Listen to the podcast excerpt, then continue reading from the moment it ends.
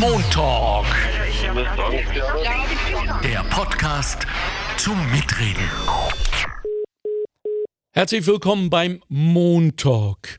Wir haben aufgrund der wirklich, wirklich enormen starken Reaktion auf unsere äh, letzt, äh, letzte Show, nämlich dem Montag Spezial, in dem es um Gewalt an Frauen, sprich Frauenmorde gegangen ist, so viele Reaktionen bekommen und die allermeisten positiv, dass wir uns fast genötigt gefühlt haben, aber sehr freiwillig auch diesen Montag unter mehr oder weniger das gleiche Thema zu stellen. Es geht um sexuelle Belästigung, eine Frage der Macht. So haben wir es auch getrailert im äh, Facebook-Account der Arbeiterkammer Niederösterreich, deren Podcast dies hier ist. Montalk, der Podcast der Arbeiterkammer Niederösterreich. Einfach mehr Wissen zu Themen, die das Land bewegen. Immer am Puls der Zeit und mit exklusiven Studiogästen. Meinung haben und darüber reden. Alle zwei Wochen neu und jederzeit abrufbar. Finanziert aus den Mitteln des Zukunftsprogramms der Arbeiterkammern.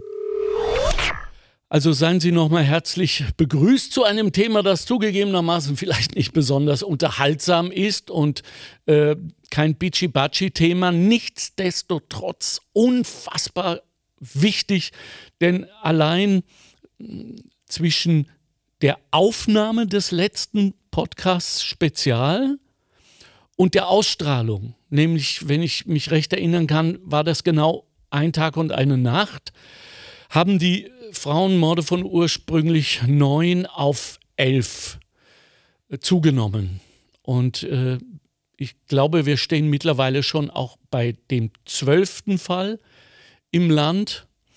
Und deshalb können wir gar nicht genug darüber reden. Wir, das wird heute sein Magister Sandra Konstatzky. Sie ist die Leiterin der Gleichbehandlungsanwaltschaft in Wien und wird uns auch erzählen, was diese Behörde, sage ich jetzt mal, diese Institution so tut. Und Magister John Haas, da freue ich mich ganz besonders, Psychologe und Gewaltpräventionsexperte. Treue Hörerinnen werden sich an ihn erinnern aus diesem letzten Montag Spezial. Warum haben wir uns für dieses Thema heute so stark gemacht, weil wir wollen, dass die sexuelle Belästigung, egal in welcher Ausformung, eben nicht mehr als Kavaliersdelikt und gequält lächelnd hingenommen wird. Es ist schließlich das 21. Jahrhundert und egal wie sie jetzt heißen, die wir unter ihren Macho-Steinen hervorkramen und möglicherweise sogar vor Gericht stellen. Ich glaube ja, ehrlich, und das soll mir jetzt einmal auch erlaubt sein, dass dieser mediale Druck, der im Moment auf diesem Thema herrscht, gut ist und richtig. Ich bin nämlich der Meinung, dass wir dieses wunderbare Instrument der gesellschaftlichen Ächtung leider immer an der falschen Stelle einsetzen und nie da, wo es wichtig wäre. Und wir sind schon mittendrin, denn ich sage, ja, es ist schwer. Es ist schwer an einem Tisch voller Männer, vielleicht Kollegen, Freunde, bekannte Männer, die für uns vielleicht wichtig sein können, für unser eigenes Weiterkommen, aufzustehen und zu sagen, Moment, Moment, Moment, das ist kein Witz, das ist scheiße und wenn ich dabei bin, wird so nicht geredet. Das ist der Killer, das wissen wir. Aber das wird von uns, und damit meine ich uns Männer, jetzt im Moment zu Recht verlangt. Und so möchte ich auch diesen Podcast verstanden wissen. Es ist natürlich einer für beide Geschlechter, aber in Wirklichkeit, das ist meine persönliche Meinung, sind wir, wir Männer jetzt am Zug. Nicht nur mit neuen Gesetzen, sondern mit anderen Einstellungen und Philosophien. Sandra Konstatzky, ähm, sind Sie d'accord mit dem, was ich jetzt in der Intro gesagt habe? Ja, also zuallererst möchte ich mich sehr, sehr herzlich bedanken dass ich hier eingeladen werde und dass ich auch äh, mit Ihnen und äh, hoffentlich auch für das Publikum interessant über dieses Thema reden kann. Mhm, ähm, ja, ich glaube, Sie haben viele wichtige Punkte angesprochen. Vor allem eines, Sie haben es genannt, der gesellschaftlichen Ächtung. Ich würde es vielleicht ein bisschen positiver framen und Gut. sagen, es geht um Bewusstseinsarbeit. Okay. Jetzt recht dass wir gerade in diesem Bereich der Gleichheit haben, also alle Rechte, die zu mehr Gleichheit, zu mehr Inklusion, zu mehr Beteiligung, zu mehr sozialer Inklusion führen sollen, und darum geht es auch im Gleichbehandlungsgesetz, braucht auch eine Bewusstseinsarbeit, weil es eben um Macht geht, um eingefleischte hegemoniale Machtmuster, wenn wir schon bei so schönen Wörtern sind. Und in dem Fall glaube ich der sexuellen Belästigung vor allem Geschlechterhierarchie. Mhm. Darf ich Sie jetzt fragen, was macht die Gleichbehandlungsanwaltschaft, Frau Konsatzki?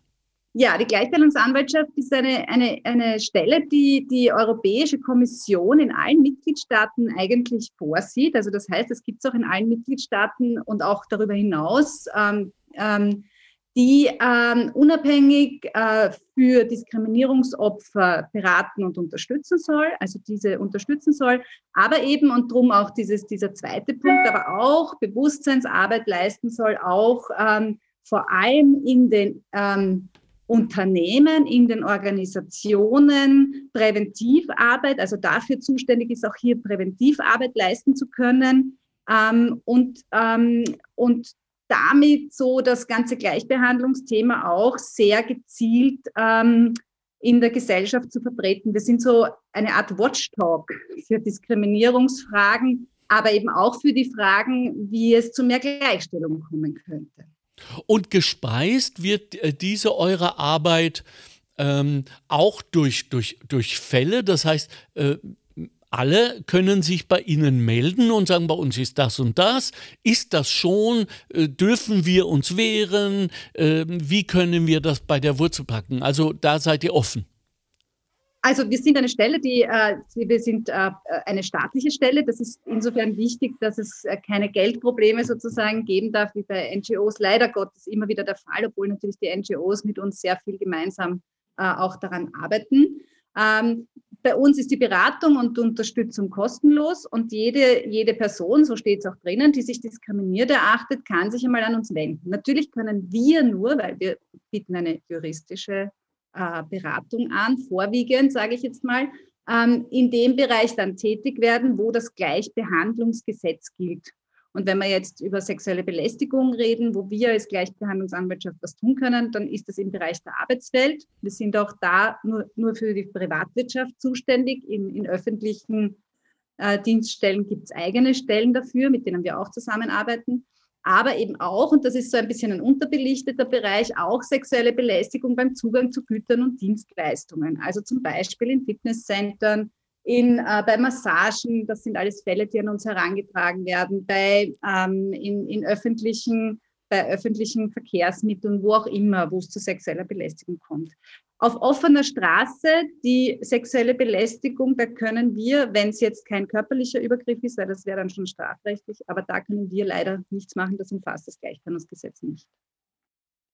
Hm, da bin ich jetzt ganz äh, geschockt, muss ich fast sagen. Ja, da gibt es ein bisschen einen, einen Schutz, eine Schutzproblematik, dass wenn man so ein bisschen, ich glaube, der Fall von der Sigi Maurer war ja, war ja ziemlich präsent, jetzt auch äh, in Verbindung damit, dass ja offensichtlich hier eine Verbindung vielleicht sogar, aber das ist, glaube ich, noch nicht ganz geklärt, zu diesen Frauenmördern besteht. Aber nichtsdestotrotz, jedenfalls, dieser Fall war insofern sehr tricky, weil wenn die Frau Maurer in dieses Lokal reingegangen wäre, dann hätte sie eine Dienstleistung in, äh, in, Anspruch genommen und dort mit einer sexuellen Belästigung, also einer Hassrede zum Beispiel übers Netz äh, oder wie auch immer beschimpft worden wäre, hätte sie sich aufs Gleichbehandlungsgesetz stützen können. Da sie aber nur auf offener Straße vorbeigegangen ist und es kein strafrechtliches Delikt war, also ein Pograbscher zum Beispiel, äh, konnte man eigentlich rein rechtlich nichts machen. Das heißt, das Einzige, was sie eigentlich machen konnte, ist es publik zu machen. Und da sind wir wieder bei der gesellschaftlichen Ächtung, ja. glaube ich, die Sie angesprochen haben. Ähm, es ist aber schon so, und das möchte ich auch betonen, dass die sexuelle Belästigung im Gleichbehandlungsgesetz schon einen sehr großen, umfassenden Schutz hat. Also es gibt sehr viele Bereiche, in denen der Schutz greift. Und wie gesagt, unsere Beratung ist kostenlos. Es ist nicht notwendig, dass ich als Betroffene vorher weiß, ob ich ins Gesetz falle, sondern genau dafür sind wir ja da, dass wir eine Orientierung einmal, eine erste bieten können, ob das im Gesetz äh, dann verhaftet ist oder nicht, ob wir was tun können und wenn ja, was wir dann tun können. Okay, cool. Ähm, Damit wir auch wissen, wovon wir rein faktisch sprechen, hier natürlich wie immer die mittlerweile überaus beliebte Faktenbox mit Bettina Scharfschneider von der AKNÖ. Bitte schön, Bettina. Sexuelle Belästigung am Arbeitsplatz hat viele Gesichter. Das kann nonverbale und verbale Belästigung sein, bis hin zu körperlichen Übergriffen. Mehr als jede zweite Frau hat bereits sexuelle Belästigung am Arbeitsplatz erlebt. Drei von zehn Frauen kennen das Gefühl, angestarrt oder gemustert zu werden. Jede zehnte Frau berichtet auch körperliche Übergriffe erfahren zu haben. Sexistischen Nachrichten in Mails oder SMS ausgesetzt waren rund 5% der Befragten. Neben der Arbeiterkammer ist vor allem die Gleichbehandlungsanwaltschaft eine wichtige Anlaufstelle für Betroffene. Sie berät und unterstützt Menschen dabei, ihr Recht auf Gleichbehandlung durchzusetzen. Der Großteil der Anfragen betrifft das Thema sexuelle Belästigung am Arbeitsplatz. Doch nicht nur Betroffene selbst können gegen sexuelle Belästigung vorgehen. Auch Betriebe haben gegenüber ihren Beschäftigten eine Fürsorgepflicht. Werden Fälle sexueller Belästigung bekannt, müssen Unternehmen dagegen vorgehen und der Belästigung einen Riegel vorschieben. Geschieht das nicht, besteht für Betroffene, auch dem Unternehmen gegenüber, ein Recht auf Schadenersatz. Die Daten stammen aus einer Spezialauswertung des Arbeitsklimaindex 2018 durch die Arbeiterkammer Oberösterreich und von der Gleichbehandlungsanwaltschaft. Dankeschön, Bettina. Ähm, die, das Verständnis, Frau Konstatzki, von ähm, sexueller Belästigung ist so oft schwammig oder wird vielleicht sogar mutwillig schwach gehalten im allgemeinen Verständnis, damit wir uns nicht dran halten müssen. Ich werde gleich den John Haas fragen, ob das ein typisch männlich-psychologisches Verhalten ist. Aber ehrlich gesagt, ähm, ich habe natürlich mit, mit vielen, nicht vielen, aber einigen Leuten gesprochen vor dieser Show, vor der Aufzeichnung und habe gefragt, wie sie dazu stehen. Und viele Männer haben gesagt, ich bin verunsichert. Ich will niemanden äh, belästigen, aber ähm, ich steige nicht mehr ein äh, im Berufsumfeld in einen Aufzug, in dem eine Frau allein steht. Äh, und ich riskiere das nicht mehr. Auch nur ein, ein paar Minuten mit einer Frau allein in einem Aufzug. Das heißt, die Horrorgeschichten, auch von der anderen Seite, äh, werden genauso transportiert. Darf ich einer Frau noch ein Kompliment machen? Ähm, muss ich mit eingezogenen Schultern durch die Kantine gehen, dass ich ja keine wahrhaftigen Berührungspunkte mit Frauen habe, Schulter an Schulter etc. Äh, übertreiben wir es da jetzt ein wenig, so wie wir es 68 übertrieben haben, als alle Männer plötzlich lila Latzhosen trugen und Feministen wurden und darüber hinaus vergessen haben, die eigene Emanzipation voranzutreiben. Sind wir jetzt zu brav? Wie, wie schauen wir aus? Bitte Hilfe, Frau Konstatzki. Das wollen Sie von mir, okay. Mhm. Ich, also aus meiner Sicht, ähm, ich glaube, Sie sprechen sehr verschiedene Sachen an. Ich werde versuchen, mal so etwas sehr Griffiges äh, da, da reinzubringen. Ah, okay. Worum geht es denn? Es geht einerseits um die Frage, gibt es ein Einverständnis in diesem Verhalten, dass hier, wenn es jetzt zum Beispiel sexuell gefärbt, wir reden ja über sexuell gefärbtes Verhalten mhm. und die Frage ist, wann wird es zu einer sexuellen Belästigung und wann ist es ein Umgang, den eben, äh, der eben äh, so in unserem sozialen Verhalten natürlich vorkommt und auch vorkommen soll, sonst würden wir wahrscheinlich nicht. Ich wollte gerade sagen so, oder? So, und jetzt äh, geht es, glaube ich, also geht es einerseits um dieses wichtige diese wichtige Frage des Einverständnisses wenn ich mir nicht sicher bin, ob der andere wirklich auf einer Einverständnisebene ist, dann kann ja die Gefahr, dass das Einverständnis nicht da ist, nicht, nicht äh, der, die tragen, die, die dann sagen muss, nein, ich bin nicht einverstanden, sondern es muss der machen, der vielleicht ein Verhalten setzt, das nicht so ganz passend sein könnte. Mhm. Sprich, sprich zum Beispiel der Pograbscher, also ich kann mir nicht vorstellen, dass irgendein Mann glaubt, dass er eine Frau, die ihm gefällt, an einer Bar, und da sind wir jetzt überhaupt nicht im Gleichstellungsgesetz, dass ihm das, also oder ganz wenig im Gleichbildungsgesetz, aber dass ihm das, dass er damit landet, dass einer Frau, die er nicht kennt, einfach auf den Po greift. Also ich glaube, das weiß jedermann. Dass da ein Einverständnis notwendig ist vorher, bevor das passiert, das ist vollkommen klar. Und wenn wir jetzt bei der Würdeverletzung oder bei, bei, bei Fragen äh, im Gleichbehandlungsgesetz, im Hardcore-Gleichbehandlungsgesetz sind, also zum Beispiel, ich bin, ich sitze hier als junge Frau, die ihre ersten Karriereschritte setzt, ähm, äh, bewerbe mich bei einem ganz äh, großen, wichtigen ähm, Arbeitgeber in meiner Branche, äh, da sitzt mein Chef, der macht mit mir ein Vorstellungsgespräch, ist 30 Jahre älter als ich, hat verfügt über die gesamte geballte Macht und sagt während des Gesprächs, während eines, eines Bewerbungsgesprächs zu mir, aber eigentlich, Sie sind so fesch, wir werden dann einmal, Mittag, wir werden dann einmal Abendessen gehen, oder? Okay. Dann ist es schon an dieser Grenze angelangt. Und warum? Weil erstens mal kann ich nicht auf Augenhöhe sagen, na, also ehrlich gesagt, das Abendessen mit Ihnen taugt mir gar nicht, weil ich will nicht. Mhm.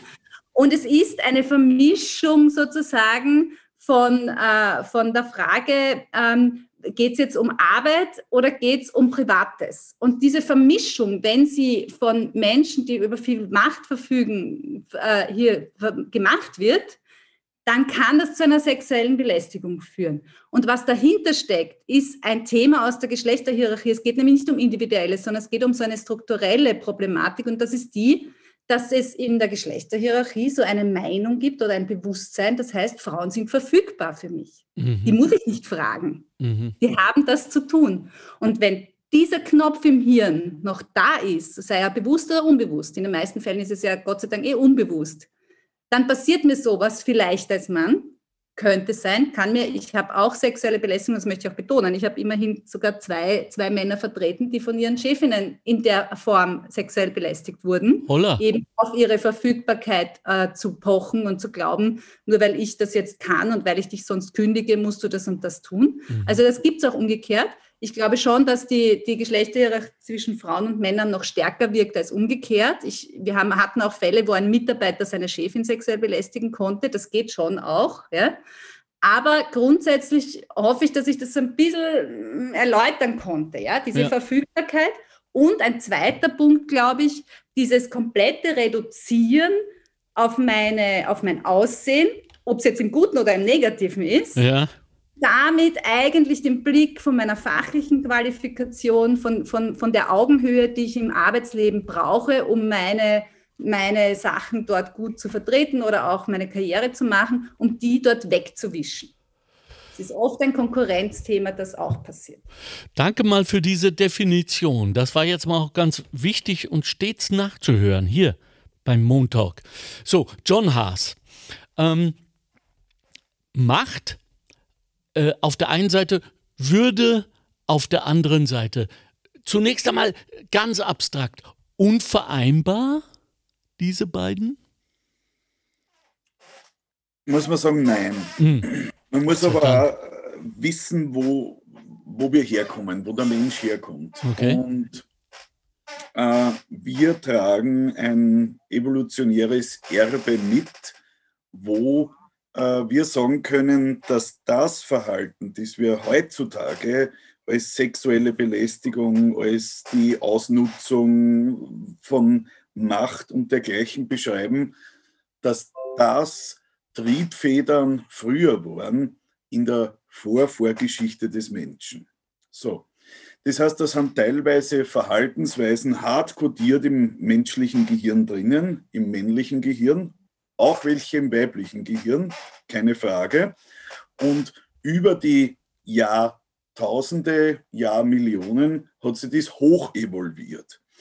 Vorher, also ganz, ganz früher, ist es um, den, um eine Rollenteilung gegangen, die aufgrund der Physis, des hormonellen Status etc. sich ergab und sich bewährt hat. Jetzt hat sich unsere Lebensumwelt drastisch verändert und wir als Homo sapiens sapiens sitzen teilweise noch immer mit steinzeitlichen Gehabe und steinzeitlichen Mechanismen und ich meine das überhaupt nicht böse oder wertend in einer völlig modernen Welt. Mhm. Und es sollte die Aufgabe nimmer der biologischen, sondern der kulturellen und sozialen Evolution sein, dass wir diese einst nützlichen Mechanismen in ihrer Kontraproduktivität in der heutigen Zeit erkennen und uns dazu bekennen, diese zu unterlassen. Das war jetzt einmal sozusagen der evolutionspsychologische Sprech.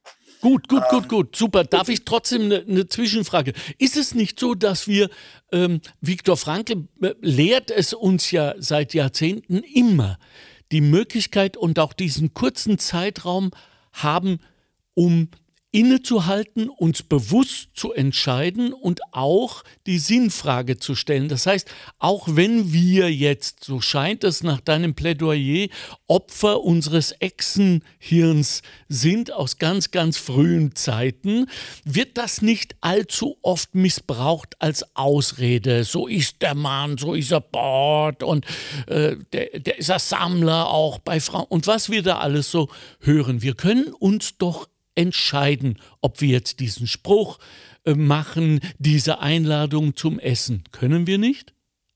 Wir können. Mhm. Wir können es, was Menschen groß gemacht hat, ist nicht der Antrieb, sondern die Hemmung, die Reflexion. Wunderbar. Das Frankl-Zitat in dem Zusammenhang, die Frage nach dem Sinn, nach Wert, Würde. Also wir können, aber wir können auch in einem Umfeld aufwachsen, wo dieses Nichthandeln überhaupt nicht zur Diskussion steht.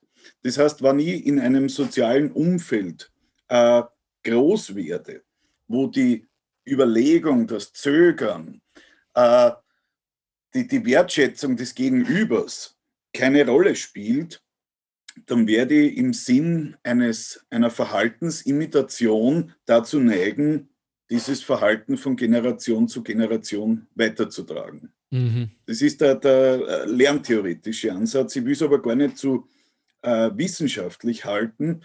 Es ist schon, äh, wie du sagst, Alexander, hat jeder Mensch theoretisch zu jedem Zeitpunkt die Möglichkeit zu erwägen. Ja.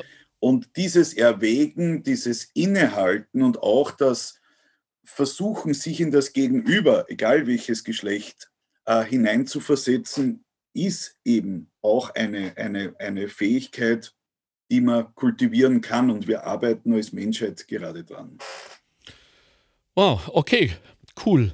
Ähm, Sie, Sie schmunzeln, Frau Konstatzki, weil wir so, weil wir so innig lernen, wir zwei Männer jetzt gerade in unserer Nein, Runde? ich schmunzle eher, weil, also nicht schmunzeln, sondern ich, ich denke mir, das genau das, wo wir als Gleichbehandlungsanwaltschaft auch anha einhaken, weil, weil der Herr Haas die, das soziale Umfeld ja sehr ja. stark jetzt genannt hat. Wenn es in diesem sozialen Umfeld, also sprich in der Unternehmenskultur, so eingeprägt ist, dass, dass sexuelle Belästigung okay ist, ne? weil mhm. das eben der, der Vertriebler ist, der die ganzen Kunden bringt oder der ich weiß nicht, äh, der, der eben die ganze, die ganze, das ganze Schiff zum Laufen bringt, vermeintlich. Was er aber auch tut, ist, er, er verschleißt irrsinnig viele Menschen. Ja? ja. Und, und, äh, und zwar, und nicht, nicht nur Frauen, das muss man auch dazu sagen. Er, und er schafft ein Umfeld, das, äh, das meistens ist es ein Er, das muss man auch sagen. Auch die, die meisten Belästigungen sind so, dass das Geschlechterverhältnis zu 98 Prozent Frauen bei der Belästigung und, und, und 98 Prozent Männer bei der, bei, der, bei der belästigten Seite ist, nach wie vor. Ähm, und das, was wir machen können und auch äh, tun und wo wir, glaube ich, sehr gut sind, ist, dass wir versuchen, diese Unternehmenskultur zu verändern. Das heißt, wir bieten das an. Äh, einerseits muss ja der Arbeitgeber Abhilfe schaffen. Das ist im Gesetz so verankert. Er muss, äh, wenn eine Belästigung vorkommt, und das Blöde ist nur, wenn er selber der Arbeitgeber ist, mhm. aber wenn er nicht ist, dann muss er gegen denjenigen, der belästigt, vorgehen. Und er muss die Person, die belästigt wird, schützen. Ja. Das ist einmal die erste Seite. Und äh, darf, ich, darf ich kurz, äh, es wird, glaube ich, geahndet mit ähm, bis zu drei Jahren Gefängnis, richtig? Nein, im Gleichbehandlungsgesetz sind wir nur beim Schadenersatz. Okay. Im Gleichbehandlungsgesetz sind wir nur beim Schadenersatz wenn eine Strafrecht, also das sexuelle Belästigung wird nur dann strafrechtlich relevant und dann sind wir auch nicht mehr äh, involviert in dem Sinn, ja. wenn es zu einem körperlichen Übergriff kommt. Da ist ah, aber okay. der Belästiger selber, also das ist der sogenannte Pograbscher, das ist so die, die erste Linie. Ja? Okay. Äh, oder wenn es eine Nötigung ist, das kann natürlich auch vorkommen. Also ich werde irgendwo im, im WC eingesperrt und, und, und fast genötigt. Das muss noch keine Vergewaltigung sein. Aber sprechen wir über die Abwertung, über die sexistischen Witze, über die unguten Einladungen, über diesen Zwang, wo dabei zu sein. Ja? Und das, was, was, was da so wesentlich ist, ist, dass der Arbeitgeber eben auch schadenersatzpflichtig wird, wenn er es nicht tut. Und wir gerade in diesen Bereichen sehr stark auf den Arbeitgeber hinwirken können, wenn das die Betroffenen wollen, dass er was tut. Und was tun heißt nicht nur dem Belästiger sagen, das darfst nicht oder ihn vielleicht sogar entlassen, sondern es ist ganz wichtig und wesentlich, danach in der Unternehmenskultur dort zu arbeiten und mit den Mitarbeitern und Mitarbeiterinnen dort auch Workshops abzuhalten. Äh, wie Sie ja sagen, Herr Göbel, ja, ich traue mich dann nicht mehr mit der Frau in den Aufzug einsteigen. Ja. Da muss geredet werden. Okay. Es muss auch darüber geredet werden, ob es zu einer Täter-Opfer-Umkehr kommt, ob, ähm, ob, die, ob die Leute irgendwie gezwungen sind, Stellung zu beziehen, sich nicht mehr auskennen, was war da jetzt eigentlich, was ist ja. da passiert wir sind da nicht psychologisch unterwegs. Wir versuchen da eher auf der Bewusstseinsebene und auf der rechtlichen Ebene zu machen. Aber da gibt es ganz viel, was Unternehmen nachher machen können.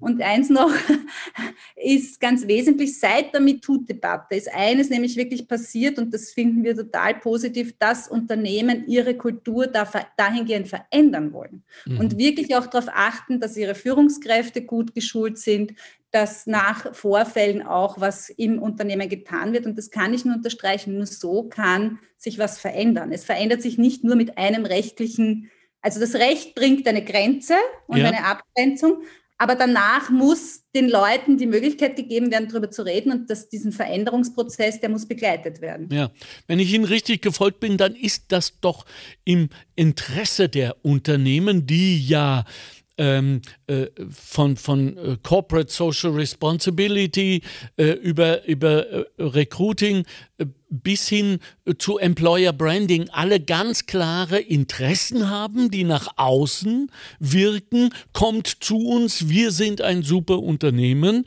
wir brauchen euch und alle brauchen.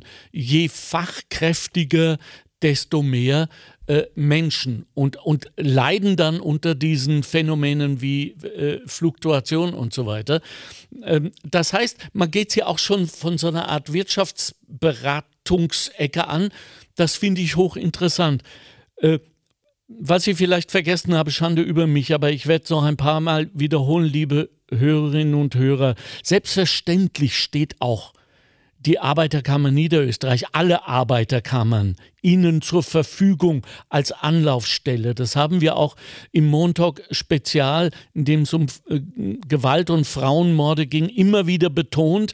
Ähm, wir verstehen es. Es ist doch mehr oder weniger klar und bewiesen, dass unglaublich viele äh, frauenbelästigte Menschen, um es mal so zu sagen, Schwellenangst haben, sich da zu outen und äh, um Hilfe zu bitten. Also äh, einerseits ist es natürlich die Gleichbehandlungsanwaltschaft und andererseits sind die AKs aber für sie auch da.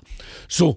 Ich äh, ganz kurz unbedingt. dazu sagen, wie wir zusammenarbeiten. Vielleicht ist das wirklich total okay. wichtig, weil, weil, dann wissen die Leute auch, warum sie sich an beide Institutionen gleichermaßen äh, wenden können. Sehr gut. Weil wir diese Fälle eher auf einer Präventiven oft und auch auf der Ebene, äh, wir, wir, bringen diese Fälle zur Gleichbehandlungskommission. Manchmal wollen Betroffene eine Feststellung. Aber wenn es um die hardcore-arbeitsrechtlichen Klagen geht, wenn es um Entlassungen geht, also ich reg mich auf und werde entlassen mhm. oder gekündigt, äh, wenn, äh, wenn ich vor Gericht gehen muss, die Gleichbehandlungsanwaltschaft kann äh, leider, also würden wir gerne, aber können wir nicht äh, vor Gericht klagen.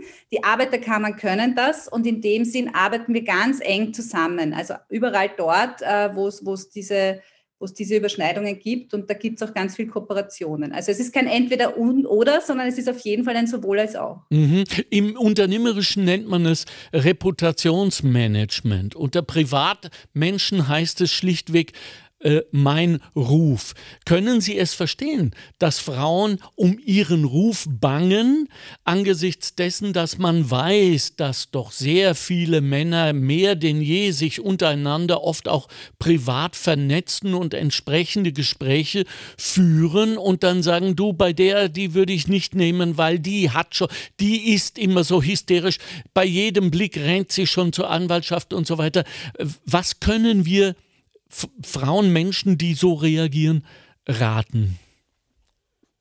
Ja, ich denke, auch das verändert sich, aber wir sehen immer wieder, und das ist äh, immer die Gefahr, wenn man medial dann stark in die Öffentlichkeit tritt, dass das, das Opfertum ist schon schwierig. Ja? ja. Also das ist da ist ähm, also nicht die, die, Frauen, die Opfer sind, das ist keine Frage, aber, aber es ist immer sehr, sehr haarig, in die Öffentlichkeit zu gehen. Das kann schnell zu einer Täter-Opfer-Umkehr kommen.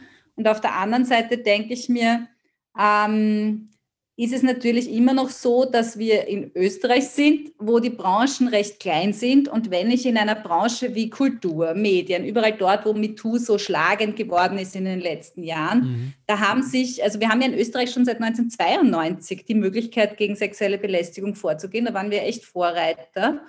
Und äh, nichtsdestotrotz haben wir in, in, den 90er Jahren, da war ich noch nicht dabei, aber meine Vorgängerin immer wieder gehört von Journalistinnen, die uns zu dem Thema interviewt haben dann im Nachhinein, übrigens, mir ist das auch passiert, aber ich würde jetzt auf keinen Fall was machen, weil die kennen mich ja alle und dann so. bin ich die Böse. Ja?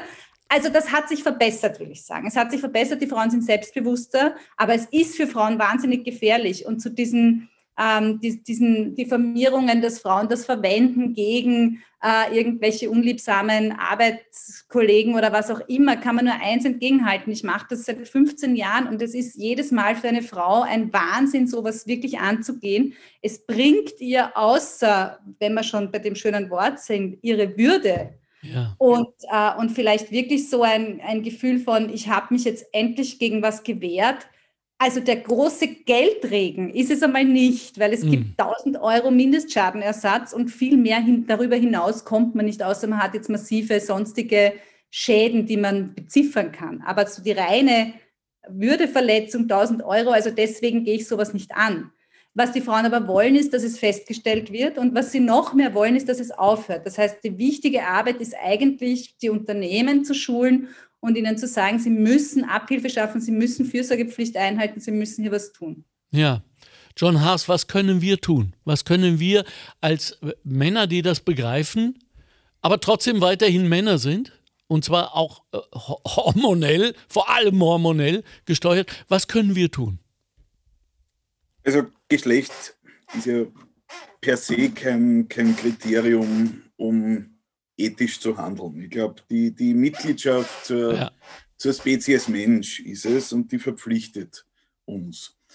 Äh, wenn du jetzt äh, sagst, wir Männer, ist es, ist es natürlich schwierig, weil, es ja meistens eine, eine subkulturelle Frage ist. Das heißt, weiß ich nicht, mein Freundeskreis, dein Freundeskreis. Mhm. Es gibt einfach verschiedene äh, Subkulturen, in denen ein gewisses Ausmaß an, an Diskriminierungs- oder Sexismusbereitschaft herrscht.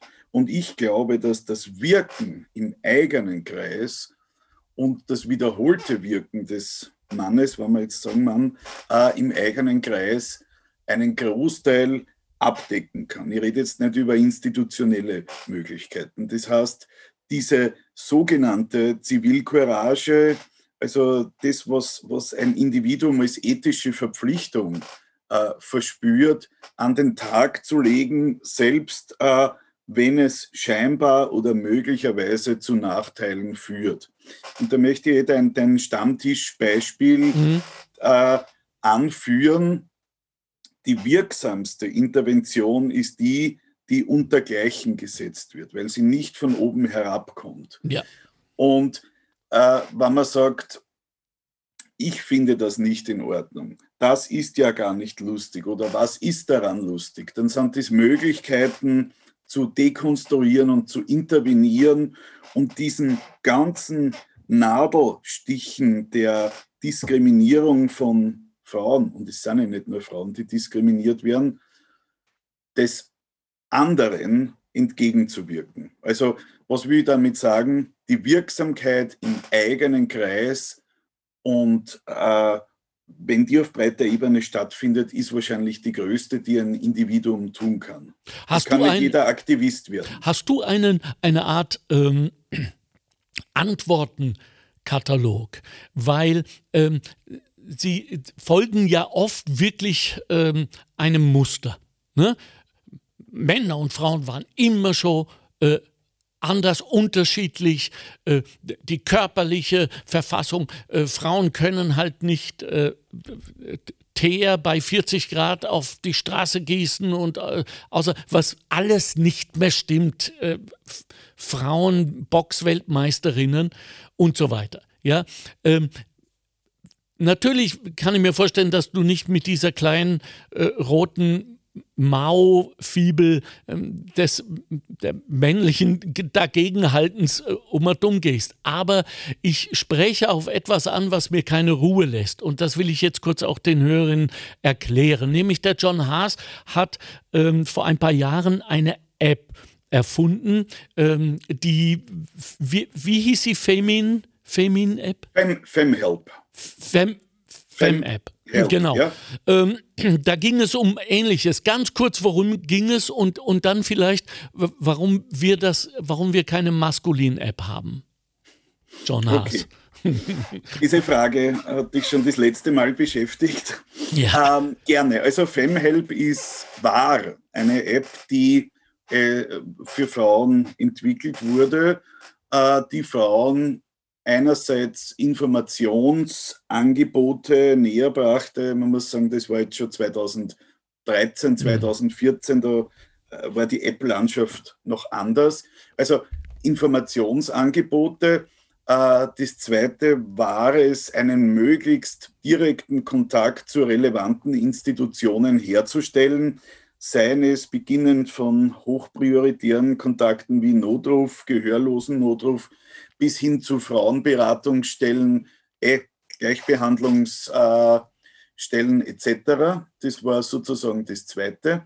Und das Dritte war ein Set an äh, Hilfsmitteln, zum Beispiel ein Tagebuch, wo Frauen äh, diskriminierende Erlebnisse auf eine strukturierte Art und Weise darlegen konnten, also niederschreiben konnten, nämlich so, dass es auch rechtlich relevant ist. Okay.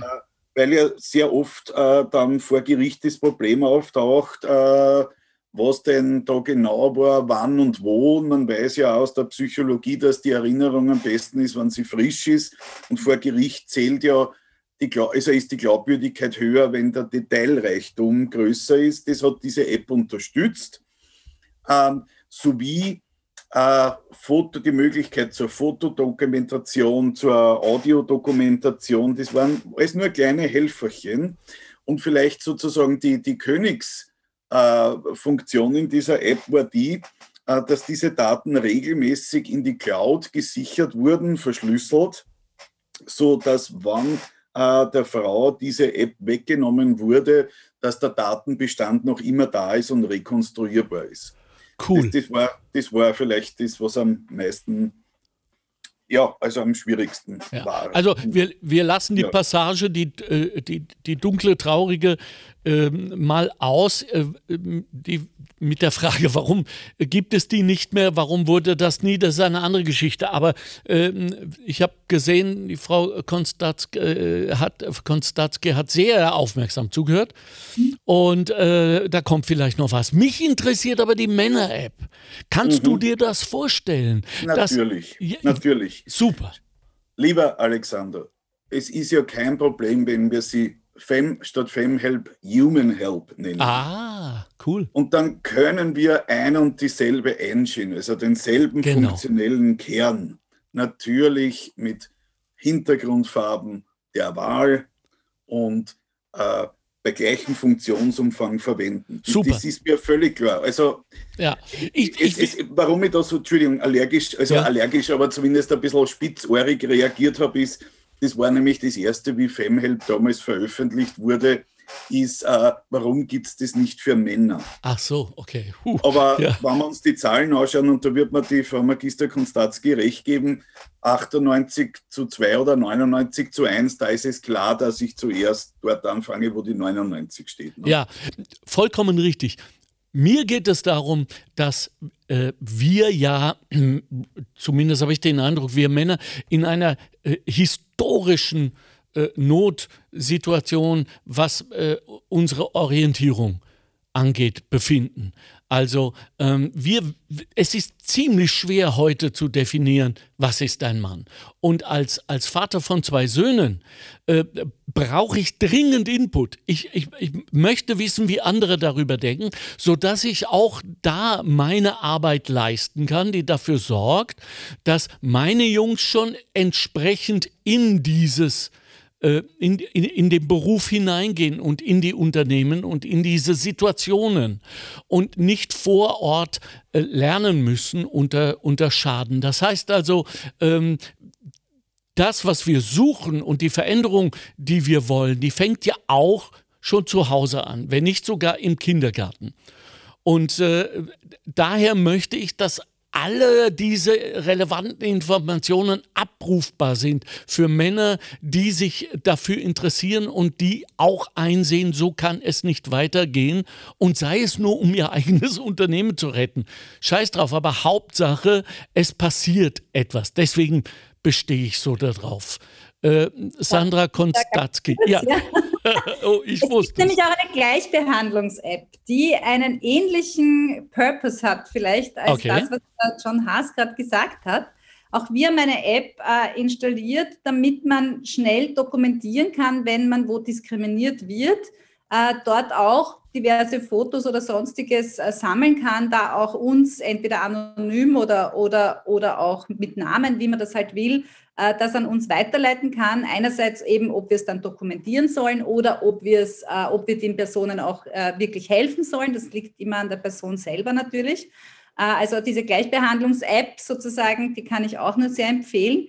Aber was das Wichtige ist, um, um auf Ihre äh, Frage auch mit, mit, mit sozusagen, wie sage ich es meinen Söhnen oder so, mhm. also ich denke mir, das Gleichbehandlungsgesetz zeigt ja, es gibt ja sehr viele Themen, wo Menschen sich benachteiligt fühlen. Das ist nicht nur das Geschlecht, das ist ein Faktor. Es gibt aber zum Beispiel äh, Konstruktionen, wo Männer auch diskriminiert werden. Also wir haben natürlich äh, eine, eine Vielzahl an Beratung bei Vereinbarkeitsthemen, wenn Männer ihre Vaterrolle wahrnehmen wollen, wie sie da in ihrer Rolle diskriminiert werden, in ja. dieser neuen Rolle, ja. die aber gestärkt werden muss, wenn wir zur Geschlechtergleichstellung ja. wollen. Wir haben zum Beispiel das Problem, dass Männer, wenn sie äh, gleichzeitig, also Männer, die gleichzeitig auch einen Migrationshintergrund haben, der sichtbar ist, dass diese Männer zum Beispiel kaum in eine normale Disco reinkommen. Ja? Das passiert Frauen wieder nicht. Also das ist so eine Intersektionalität von einer Männlichkeit, einer gewissen Form von. Ja? Und all diese Dinge versuchen wir in der Gleichbehandlungsanwaltschaft gut zusammenzuführen, zu sagen, es, jeder ist irgendwo, irgendwann einmal privilegiert, aber auch diskriminiert. Weil entweder bin ich jetzt eine privilegierte Frau, vielleicht weil ich einen Studienabschluss habe und ähm, keinen Migrationshintergrund, das ist ein großer Faktor, aber irgendwann geht es vielleicht ums Alter. Irgendwann geht es vielleicht eben um Religion, Weltanschauung, was auch immer. Also es gibt ganz viele verschiedene ähm, äh, Persönlichkeitsanteile und einige davon deckt das Gleichbehandlungsgesetz ab. Und worum geht es? Dass man eben als Mensch bewertet wird, da bin ich wieder bei der Human App, mhm, ja. Ja. und nicht als Frau, Mann, nicht diese ganzen Zuschreibungen. Es gibt äh, also so viele Geschlechteridentitäten, die wir kennen. Ja? Ähm, dieses Frau-Mann-Schema ist eigentlich, denke ich, ein großer, großer Mythos. Ja? Also es gibt so viele Menschen, die so viele unterschiedliche Anteile haben und daher plädiere ich auch, wie der John Haas auch gesagt hat, für die Neuauflage einer Human App. Vielleicht kommt sie ja bald. Wir sind dafür, John Haas. Wir sind in jedem Fall dafür. Ähm, Identität, ich nehme es jetzt noch, ich bringe es jetzt noch mal rauf, eine Ebene und sage, äh, Identität ist für mich das Thema der Zeit. Und angefangen habe ich darüber nachzudenken, als mir klar wurde, dass die Terroristen äh, vom, äh, von 9-11, dem 11. September 2001 war es, gell? Ja. Ähm, allesamt nicht in muslimischen Ländern lebten sondern äh, fest als auch äh, Angehörige der Mittel- und gehobenen Mittelklasse, äh, zum Beispiel in Frankfurt studierten etc. Also, ähm, aber gleichzeitig natürlich Identitäts Probleme haben. Und äh, das lässt sich auch ablesen an den Lebensgeschichten von Selbstmordattentätern, selbst jene, die wir hier noch, danke übrigens an die Polizei, muss man auch mal sagen, verhindert haben. Und äh, dann in der Folge draufkommen, dass diese Jungs vor allem ganz, ganz große Schwierigkeiten haben, anerkannt zu werden. Und zwar egal, wer sie sind und was sie können. Man sieht es ihnen an, sie, sie sind nicht vor da, wie, wie es dann immer wieder so verachtenswert heißt. Also ähm, wie können wir denn das Problem, über das wir jetzt schon seit zwei Podcasts sprechen, und die Identität zusammentun? Beziehungsweise wie viel Identität ist in unserem Problem mit Gewalt an Frauen? Ich, ich möchte gerade weil Sie den 2. November ansprechen, darauf hinweisen, dass immerhin drei Jungs, die vielleicht in diese Kategorie heißen würden, eigentlich die Helden von Wien waren. Einer von ihnen ja. sogar Angehöriger einer Familie, die, äh, die ja speziell auch diskriminiert wurde beim Zugang zu Wohnraum vor, vor einem Jahr oder eineinhalb Jahren davor. Ja? ja? Also dass genau diese Burschen, also das heißt, ich glaube, es ist eben nicht schwarz-weiß und das ist ganz ja. wesentlich. Ja. Und wo kriminelle Energie ist, ist halt auch kriminelle Energie, aber da ja. bin ich kein Experte. Also diese Burschen, nur um das mal äh, nochmal äh, uns gewahr werden zu lassen, haben sich unter Lebensgefahr, glaube ich, äh, äh um, um das Opfer, ein Opfer oder die Opfer gekümmert. Und haben, und, und den einen Polizisten, und den einen Polizisten gerettet. Genau. So, ähm, John, wie viel Identität ist in dem Problem, das wir mit Gewalt an Frauen haben? Schwierig zu sagen. Mhm. Ähm, was, was, was verstehst du genau unter Identität? Also äh, die Antwort auf, wo komme ich her? Mhm. Ja, also, äh, dass mir nicht, dass ich wissen muss, wo ich herkomme, dass ich das befolgen muss, sondern dass ich wissen muss, wo ich herkomme, was ich vielleicht auch Falsches gelernt habe weil es ist ja nie zu spät, um zu lernen und um zu programmieren. Aber dazu bedarf es eben, dass ich das auch anerkenne, wo ich herkomme. Ich glaube, das Wichtige ist doch, dass ja. die Gesellschaft anerkennt, dass man dazugehört, oder? Und zwar dort, wo wir gerade sind. Mhm. Ja, mhm. aber Entschuldigung, das war mir jetzt ja. wichtig einzubringen. Nein, ich muss sagen, ich ringe um eine Antwort, aber ich probiere es. Mhm. Ähm, da gibt es da gibt's, jeder Mensch hat ein Bestreben. Da gibt es einen, gibt's einen tollen Spruch, der heißt, es ist immer zu wenig und es ist nie genug. Mhm. Und äh, dieses nie genug treibt uns ähm, mehr zu wollen, teilweise auf Kosten der anderen. Und zu erkennen, dass äh, dieses nie genug nicht auf Kosten anderer, jeglicher Form des Andersseins gehen darf, ist, glaube ich, der, der, der, der größte Identitätssprung, wenn man so will. Hm. Äh, Ressourcen sind beschränkt und ähm, die, die, die Player, wie ich immer so schön sage, also die Menschen, die Mitmenschen, ich meine das nicht böse, äh, haben ihren Wert und ihre Würde und ihre Grenzen. Und das Erkennen dieser Grenzen sollte zur Selbstverständlichkeit werden und nicht erst dann weniger werden, wenn es durch Sanktionen wie Strafen äh, bedroht wird. Das, das ist sozusagen mein zutiefst menschlich getragener Wunsch eine Gesellschaft. Und wann wird das wirksam? Wirksam wird es immer wieder dann, wenn sich eine größere Anzahl von Menschen entscheidet, gemäß dieser äh, Richtlinie, und da sind wir eh bei der Frau Magister Konstatzky, zu leben. Mhm. Also es, es ist ein stufenweiser Prozess und wir sind, glaube ich, auch, ich möchte es einmal positiv sagen, äh, wie ich sie in den letzten 30 Jahren erlebt habe, hat sich schon viel getan, aber der Weg ist trotzdem noch ein Stück zu gehen. Vielleicht darf ich es so stehen lassen. Ja, absolut. Wir kommen schon zur Schlussrunde. Sandra Konstatzky, Leiterin der Gleichbehandlungsanwaltschaft. Ist es ein, äh, eine Vision oder noch eine Utopie, dass das, was Sie wollen, wofür Sie seit über 15 Jahren proaktiv arbeiten, worüber wir jetzt seit zwei Shows gesprochen haben und äh, was ein ganz, ganz dringendes Begehr unserer Gesellschaft ist. Hat das, ähm, anders gesagt, ist es möglich, dass das irgendwann mal zu unserem Wertekatalog insofern gehört, als dass, wenn wir ins Ausland fahren und jemand fragt uns, wie ist das denn eigentlich so in Austria zu leben, äh, dass das vielleicht sogar schon äh, an erster Stelle angeführt wird. Äh, wir sind das Land mit der Gleichbehandlung etc. Vision oder Utopie? Hm.